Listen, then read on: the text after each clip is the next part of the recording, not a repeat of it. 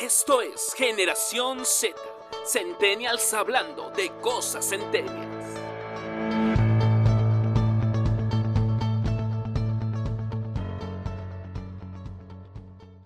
Hola, ¿qué tal? Muy buenas tardes. Sean bienvenidos una vez más a Generación Z, Centennials hablando sobre cosas Centennials. Yo soy Emilia Aguilar. Yo soy Diego Muñoz. Y Rodrigo Soto. Y el día de hoy les hablaremos sobre un tema que pues tal vez muchos no tengan presente, pero que es muy importante. La fotografía, la evolución de la fotografía, ya que como sabemos, eh, hace 10, 20 años, se empezó con un tipo de fotografía que fue evolucionando hasta tener lo que es hoy en día y todavía falta ver qué le parará en el futuro. Pero, ¿por qué es importante la fotografía en la generación Z? Bueno, muchos sabrán, muchos recordarán, verán sus fotos de cuando eran niños que sus papás les tomaban, ¿no? Y gracias a ello se pudieron preservar estos recuerdos de su infancia, de su juventud y de ir creciendo. Y cómo es que ahora lo usamos en las redes sociales. Así que primero empezaremos con la fotografía en 1996 y sobre eso nos hablará nuestro compañero Rod. Así es, Emilia. Pues sí, como bien lo comentas, eh, la generación Z o durante la generación de Z desde sus inicios empezó a tener mucha evolución en cuanto al tema de la fotografía, que por ejemplo en el 96 Kodak presenta el Advanced Photo System o también en ese mismo año eh, la Caslo QV10 es la primera cámara digital con una pantalla LCD. Entonces ya desde estos años vemos como que a la generación Z le tocó mucho esa transición de las cámaras análogas a las digitales, que no inicia precisamente el 96, sino desde el 69, en los laboratorios Bell, que se crearon las primeras células fotoeléctricas. Pero en a partir del 96 es cuando empieza mucho más esta evolución, el desarrollo de, las cámaras, de los soportes de almacenamiento, ¿no? Porque, por ejemplo, en el 98 salió la primera cámara con resolución superior a un megapíxel, ¿sí? Entonces, en 98, un megapíxel era la sinónimo de la más alta calidad en la fotografía y hoy tenemos celulares que rebasan muchísimo eso, ¿no?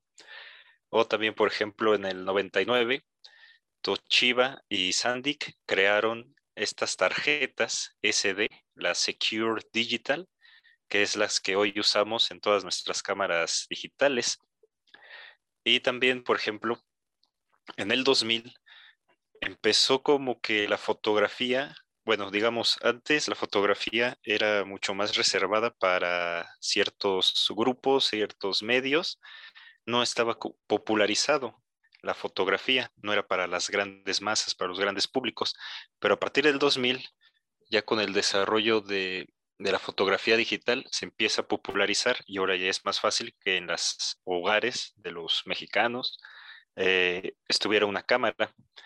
Entonces se, se empezó a expandir el mundo de la cámara y con ello la edición fotográfica, nuevas técnicas de almacenamiento y que por ejemplo ya no se necesitaba un rollo de película, estos chiquitos, no sé si los recuerdan, y que aparte se deja atrás los procesos químicos del revelado fotográfico, empiezan a haber estudios fotográficos mucho más por todas partes y que incluso en el año 2000 se crea el primer teléfono celular con una cámara fotográfica que fue el Sharp J Phone JSH04, ¿no? Y también empiezan a hacerse fotografías a partir del año 2000, pero ahora ya con, como con temas sociales, con una temática o que quería reflejar un tema político o social.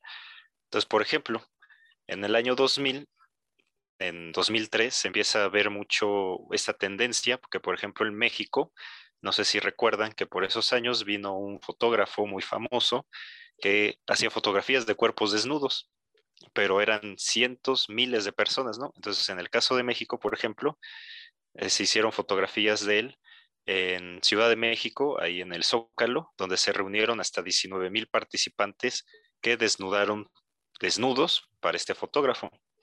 Entonces son como estas tendencias que ya vemos que a partir de los años 2000 empiezan a, a, salir mucho más este tipo de fotografía ya con un mensaje social o político.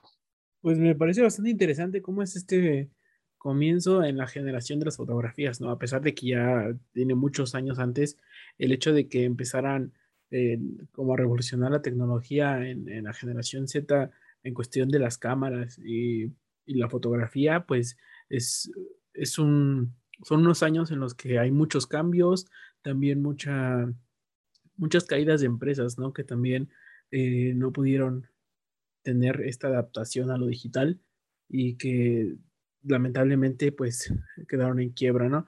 Y eso nos vamos con, con, los años 2000, empezando este, este trayecto por la historia de, de la fotografía en la generación Z, pues, pues tenemos que hablar sobre cómo empezó la, la era digital, ¿no? Que empezaron a, a, salir los primeros teléfonos celulares con cámara integrada. Eh, el primer teléfono que se anunció como tal es el Sharp J Phone J-SH04. Eh, era un teléfono que contaba con una pequeña cámara al reverso, era de, de, estos que se abrían, que eran como chiquitos y los abrías y era como la tapa, ¿no? Y la, la pantalla era muy parecido a un Nokia en ese sentido por el teclado y, y, tenía esta particularidad que pues ahora ya contaba con, con un flash y con, y con la cámara. Y fue eh, como el, el, primer anuncio de que ya ahora los teléfonos tienen cámara, ¿no? Luego pasamos también a, a esta parte de, de, de, las marcas ya grandes que conocemos como lo es Canon. Canon presenta su cámara G1, la primera eh, en ser la como más famoso en la serie, en la serie G, dirigida por fotógrafos en, así pues que van empezando o fotógrafos que ya tienen un, un gran parte en, en, en, la moda, ¿no? En ese sentido eh, comienza Canon a, a, resaltar en estos años. Ya lo tenía antes, ¿no? Pero igual eh, Nikon, que en el 99 pues ya empezaba a salir, ¿no? Con la cámara reflex digital creada desde cero y comenzaba a tener sus, estas tarjetas eh, SD que apenas eran de 32 megabytes, ¿no? Antes pues sí era, sí era también algo interesante, pero pues ahora pues, no, no, no te cabe alrededor de una foto, ¿no? En, ese tipo de, de, cantidad de almacenamiento. Eh, a pesar de eso, pues Canon presenta, empieza a sacar muchos modelos. En esto presenta su cámara D30, su primera cámara reflex digital, creada desde cero y dirigida al público semiprofesional. En ese sentido, era una cámara fácil de usar, eh, eh, era, era más grande como la conocemos ahorita, tenía como un apartado de abajo donde tenía guardada lo que era la batería y, tenía esta parte de que ya pues era digital, era una cámara reflex y, que era fácil de usar en el sentido de que era para, para personas que estaban en el mundo de la fotografía, pero tal vez no, no profesionalmente, o, tal vez sí, pero tenían este, este sentido, ¿no? Y, llegamos a esta parte donde eh, las personas comienzan a fotografiar mucho tipo de, de cosas, empiezan a, hacer este, esta subida de, de fotografías a la hora de, de fotografiar, no sé, fuegos artificiales, porque ya podían como controlar más eh, la velocidad que se tomaban las fotos, la obturación en ese sentido. Y eran cámaras que pues tenían esa facilidad de pues tener un control para, para todo tipo, ¿no? Eh, en el 2001, eh, la marca Polariot, no sé si la conozcan compañeros, ¿la ubican? Claro que sí, Polaroid es la, la marca top para fotografías instantáneas, ¿no? Efectivamente. Eh, lamentablemente esta empresa, eh, bueno, vamos a hablar un poquito de ella así rápido, pues es una empresa que se funda en el 32, ¿no? En 1932, y es fundada por un laboratorio que se llama Land Wainwright. Uh, eh, a pesar de esto, pues tienen una gran comercialización de producto pues en todo el mundo y, y llegan a tener un gran alcance pero lo que hizo su fracaso llegar, ya que pues alcanzó una popularidad enorme en el 91 y después que sus ventas alcanzaron más de 3 millones, o sea, fue impresionante lo que llegaron a hacer. El fracaso llega a la hora de adaptarse a esta revolución fotográfica del, de la era digital, en el que se declara en bancarrota en el 2001. ¿no? Entonces es como la parte en la que llega, ya empieza a llegar como la, cámara Canon, que es ya digital, es reflex, y, pues se queda, se trata de entrar a ese mundo, pero pues fracasa en ese sentido, y anuncian su quiebra, como tal, pero pues no, no está todo perdido, ya que eh, en ese mismo año, eh, una empresa eh, que se llama Worldwide, que tiene una sede en Minnesota, la compra para que sigan produciendo su producto, pero ya oficialmente hasta el 2008 dejan de producirlo. ya, no, ya no genera tanto la, empresa de las fotos instantáneas, porque ya comienza todo el boom de, la era digital en, las cámaras y es por eso que a pesar de que sí se siguen fabricando y a la fecha aún se pueden conseguir eh, equipo o material de la misma empresa, pues sí es una producción ya muy baja.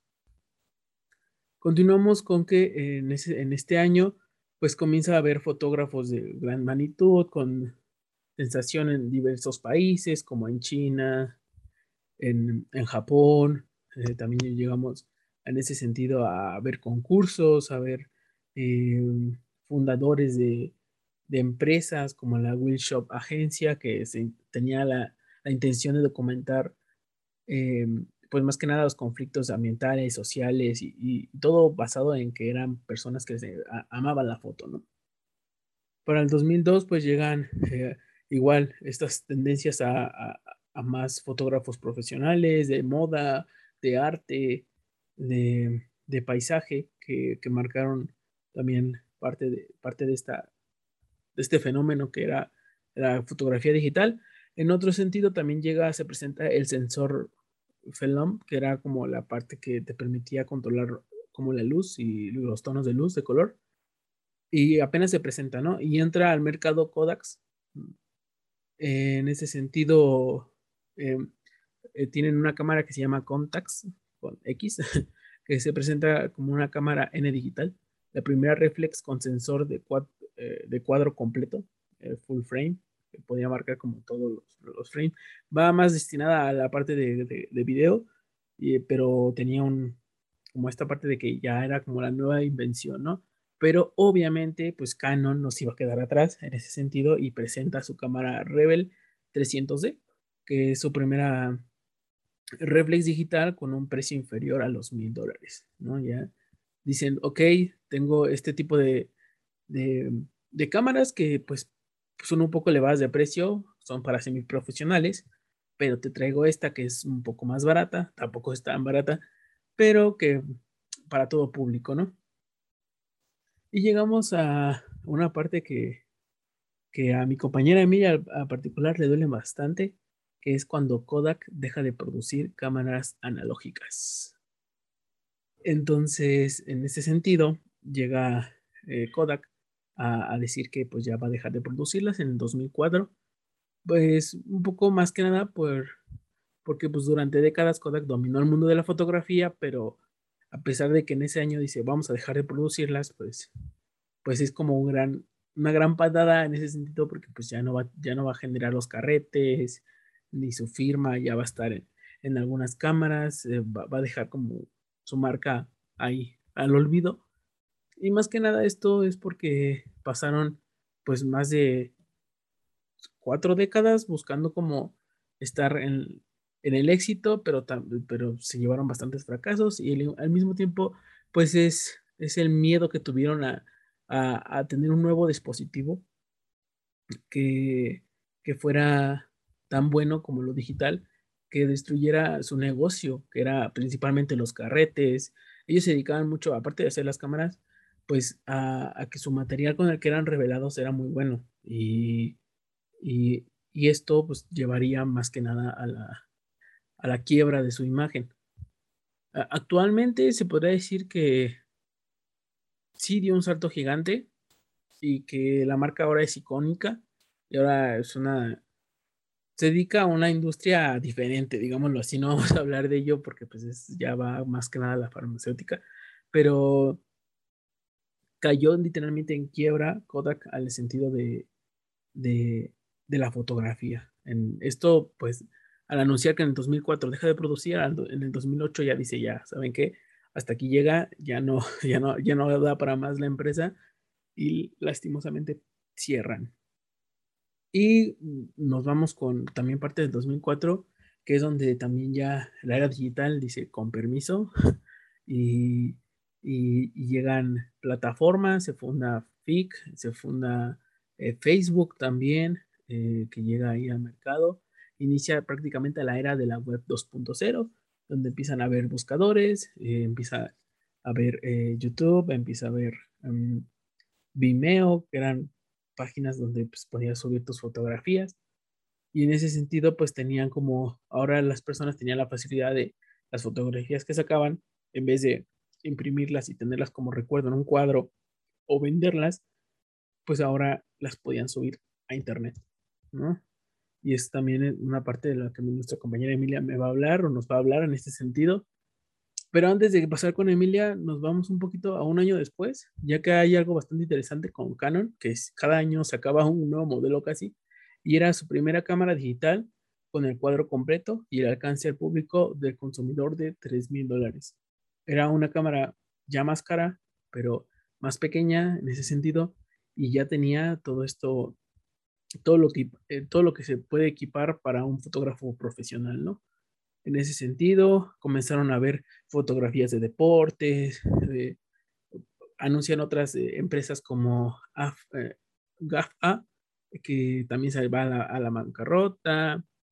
Eh, y de igual manera, fotógrafos comienzan a, tener gran, gran nombre. Una fotografía de Richard Prince se subasta por 1.248.000 dólares, estableciendo un nuevo récord para la fotografía en ese entonces eh, es, una fotografía, para los que no sepan, es una fotografía de un, que es un, va un, jinete en, su caballo montando y eh, es como desierto y, y, de fondo están las nubes, ¿no? Y tal parece que, que las nubes están al ras de, del piso donde está corriendo el caballo. Es una foto muy bonita. Les invito a que la busquen. Pero bueno, de ese entonces, esta es la, primera más bien la segunda parte, y, pero al mismo tiempo la primera parte de, esta era digital. Y esto nos va a contar un poco más nuestra compañera Emilia. Efectivamente, Diego. Totalmente una lástima que esta fotografía que empezó y que revolucionó y que hizo todo esto desde el inicio tuviera que irse a la bancarrota, eh, sobre todo por no poder adaptarse a lo nuevo, a lo actual, a lo que pues quería la, la, gente, ¿no? Entonces, en ese sentido, lastimosamente con estas marcas que se fueron a la quiebra, nos adentramos más a la fotografía digital que supo adaptarse y que hoy en día sigue vigente. Tal es el caso de la Leica M8, que como muchos sabrán, esta es una empresa fotográfica alemana muy importante, eh, también es muy cara, ah, hoy en día incluso. Y pues en 2006, esta, la marca Leica sacó su primera cámara digital, eh, ya que pues esta siempre se ha vendido como de marca y exclusividad, algo muy importante que incluso me parece no se vende en México, no hay tiendas de esta marca en México.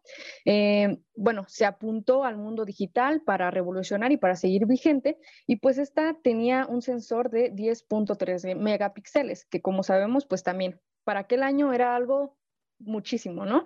Eh, aunque hoy en día lo tenemos ya en nuestras cámaras de nuestros celulares. Con la M8 se abrían las puertas de una cantidad de lentes impresionantes al mundo digital, además de ofrecer un diseño y calidad de construcción especial, que pues si buscan en Google pueden encontrar estas cámaras y tienen un diseño totalmente diferente y sí ofrecen una calidad muy alta, eh, aún más que pues las muy conocidas Canon. Y en 2007 nos vamos con la GoPro, la cámara de acción digital, que como sabemos estas cámaras eh, sirven para grabar, este, ya sea que vas en tu bicicleta, ya sea que este, te metes al agua. Bueno, hoy en día ya tienen más implementadas estas cuestiones para poder grabar casi cualquier cosa, incluso cuando te avientas de paracaídas y todo, todo ese tipo de cosas.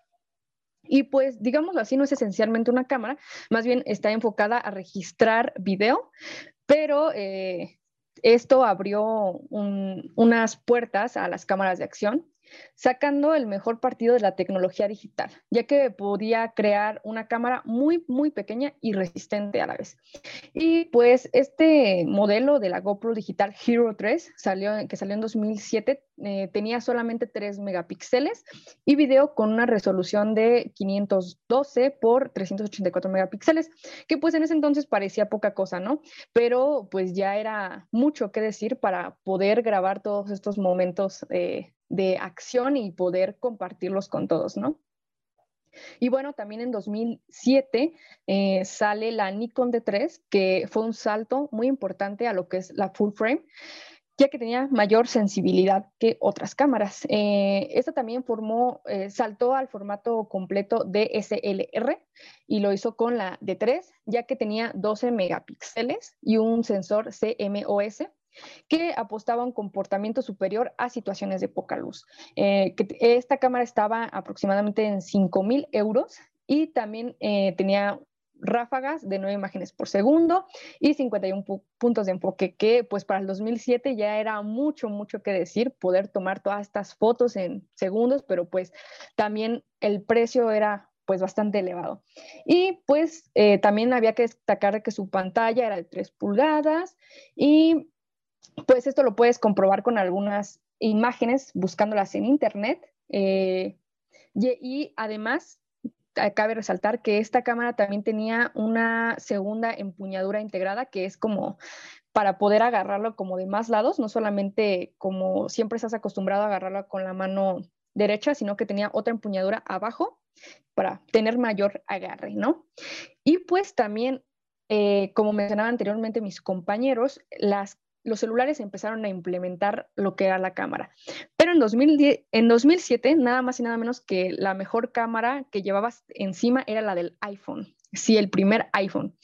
Y pues este tenía montones de mejoras en las cámaras móviles de años atrás, eh, principalmente cometidas por los líderes del sector como Nokia, Sony Ericsson, Samsung, que eran algunas que ya tenían sus cámaras. Y con el teléfono de Apple, más que calidad, lo que ofrecía era un, ecosistema de aplicaciones, una integración en el sistema, una interfaz ideal.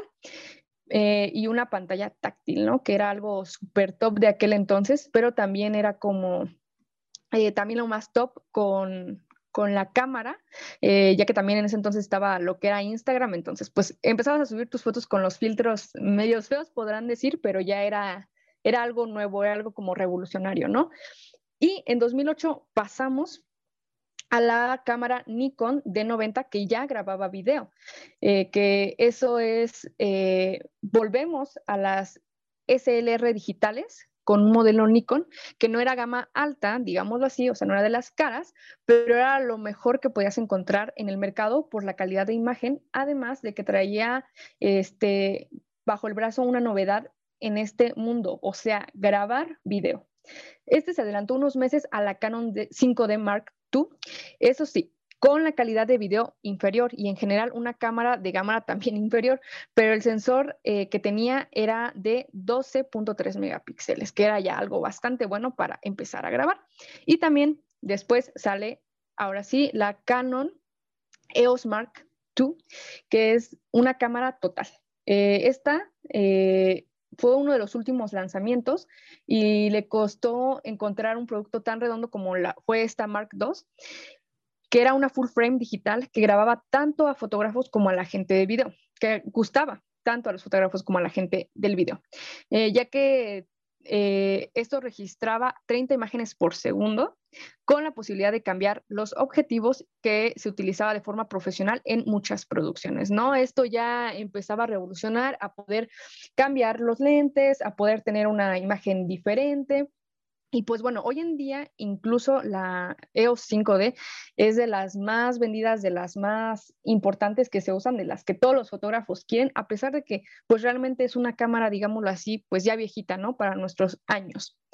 Y posteriormente, ya llegando al 2012, saltamos al 2012, nos encontramos con la Nikon D800 que tenía nada más y nada menos que 36 megapíxeles. Esto ya es como algo pues muy elevado incluso para hoy en día. Creo que muchos fotógrafos querrían una cámara como esta, ya que la calidad de las cámaras digitales de nivel profesional estaba más que demostrada, pero siempre había quien ponía por delante eh, a la película, ¿no? Lo que decíamos anteriormente, eh, muchos se pelean sobre la calidad de las fotos de rollo a las fotos digitales, que aunque tenga 36 megapíxeles, muchos que aman la fotografía análoga dirán que la de antes era incluso mejor. Aunque esta idea cambió para muchos al conocer esta Nikon de 800 con sus 36 megapíxeles, ya que se trataba de una cámara full frame que colocaba a la compañía japonesa en lo más alto en cuanto a definición, manteniendo la estructura de una cámara con espejo y su magnífica selección de objetivos. La cámara recibió un par de actualizaciones en forma de nuevos modelos, que ya era la D800E y la D810. Y más adelante, bueno, esta cámara sí estaba bastante grande, pero encontramos unas cámaras un poco más compactas, que es la Fuji X Pro 1 sin espejo y con sensor X Trans. Esta eh, no, pues se trataba de un CMOS con tamaño APS-C que la firma japonesa exprimió de una forma fantástica, ya que es capaz de embutir en cámaras pequeñas. De hecho, solo trabaja con cámaras sin espejo. Y pues esta tenía nada más y nada menos que un sensor de 16.3 megapíxeles y un visor híbrido y una selección a la altura de los lentes X-Mount, que pues eh, realmente no porque una cámara sea más pequeña significa que tenga una menor calidad, sino que incluso en ocasiones las más compactas son las más cómodas para poder llevarte a un viaje y para no tener que estar batallando cambiando lentes y lentes y lentes, ¿no? Entonces, pues por mi parte, hasta aquí llegan las cámaras, eh, digamos, más actuales de la generación Z que llegan hasta el 2012. ¿Ustedes qué opinan, compañeros? Wow, pues creo que es, como ya lo había mencionado, la era que llega con, lo digital hace que todas las compañías eh, empiecen a, adaptarse a, esta, a esto de fotografías digitales y creo que la generación Z eh, en estos años pues logró presenciar todo ese cambio, ¿no? Y que creo que es parte importante resaltar ese sentido al, decirnos que somos la generación y también las anteriores, ¿no? No quiero tampoco menospreciar a las demás, sino que en esta generación hubo el cambio y al menos eh, por mi parte yo sí recuerdo eh, las cámaras que todavía se ocupaban con rollo, me acuerdo ir con mi hermano mayor a, a recogerlas, ¿no? Que íbamos a dejarlas un, un, dos, tres días antes y, ya después, eh, muy, no muy después, pero igual unos días después, íbamos y ya veíamos todas las fotos que habíamos sacado, muchas ni nos acordábamos que las habíamos tomado y, que era esta parte bonita, ¿no? De, ir a, revelarlas, esperar y pues ahora sí que digo bonito porque había veces que pues no salían todas las fotos, unas salían con el dedo, otras no se veían y pues era parte también de, esta sorpresa de las tomé bien, no las tomé bien, y ya no puedes repetir el evento o la situación porque ya tiene días que pasó, entonces ese es, ese es, el problema, ¿no? También con este tipo de cámaras, pero yo creo que también era una, como una sensación muy bonita a la hora de ir a recibir tus fotos. Sí, yo también concuerdo con Diego, que en mi caso también recuerdo las fotografías en revelado de rollo y se me hace muy interesante esta parte que, también comenta Diego sobre lo bonito, ¿no? Como que era el proceso, tanto de la espera y saber que las tenías que tomar bien en ese momento o si no, ya no podías repetir, ¿no? Y, y se me hace interesante porque si lo comparamos con, por ejemplo, hoy, 2021, como eh, ya no está eso, ya no está ese, ese tiempo de espera que quizás lo hacía como más bonito las fotos, eso que te podías eh, como esmerar mejor a que salieran las fotos, ¿no? Hoy con tu celular, una cámara, simplemente en un segundo menos de un segundo, ya tienes la foto ahí inmediato, ¿no? Al menos en digital. Y le puedes modificar, hacerle mil cambios. Y como que se ha quitado esta parte de, de lo que el tiempo, de lo bonito que daba el tiempo de revelado, de saber que era una, una sola vez la que podías tomar la foto. Y ahora, por esta era de, la inmediatez, pues quizás lo volvió menos especial, ¿no? Pero también creo que se ha perdido esa parte de, de los álbumes, ¿no? De crear o de guardarlas en cinco o seis álbumes que, tenían nuestras madres, nuestros padres por ahí. Eh, y que ahora ya simplemente está en tu Instagram, en otra plataforma de fotografía, ¿no? Y ahí las tienes, pero ya no es esta parte como de imprimirlas, guardarlas en un álbum para luego se hacía como un evento especial, ¿no? Volver a ver esas fotos en los álbumes. Y ahorita pues ya simplemente en tu Instagram las tienes. Y yo concuerdo totalmente con ustedes, compañeros. Creo que era la magia de la fotografía análoga en su máximo esplendor, pero aún hay gente que se aferra a la fotografía análoga, aunque no lo crean. Eh, yo sigo páginas, sigo cuentas de, gente que eh, sigue comprando sus rollos, que ya son caducados, pero aún así tienen esta este toque especial, aunque se han caducado los rollos, porque pues se ven con otro toque eh, las fotografías, con otros tonos, tonos que aunque uno quiera igualarlos en aplicaciones, no puede. Todos estos efectos que tienen justamente las fotografías, eh, que si salió la luz, que si salió esto, cosas, eh, toques especiales que le daban, ¿no? Pero aún hay, aún hay gente que, que se, que se aferra, que compra las cámaras, que compra sus rollos. Yo ahí tengo unos rollos caducados que estoy esperando usar, pero, pero sí es algo que, que se quiere intentar. ¿Por qué? Porque aunque no es de nuestra generación, aunque a nosotros no nos tocó eh, vivir en estas épocas donde tenían pues los rollos y eso, sino que más bien nuestros padres eran quienes nos tomaban las fotos y eso también le da un sentido especial, ¿no? De que nos enseñaban las fotos, mira, eres tú, mira, este, se tardaron a lo mejor un mes en irlas a imprimir hasta quién sabe dónde, porque pues a lo mejor en, nuestras ciudades, en nuestros municipios, no teníamos... Em, esos espacios para revelar, eh, pues aún así era también especial, ¿no? Ya llevaban tres, cuatro, cinco rollos para ir a revelar.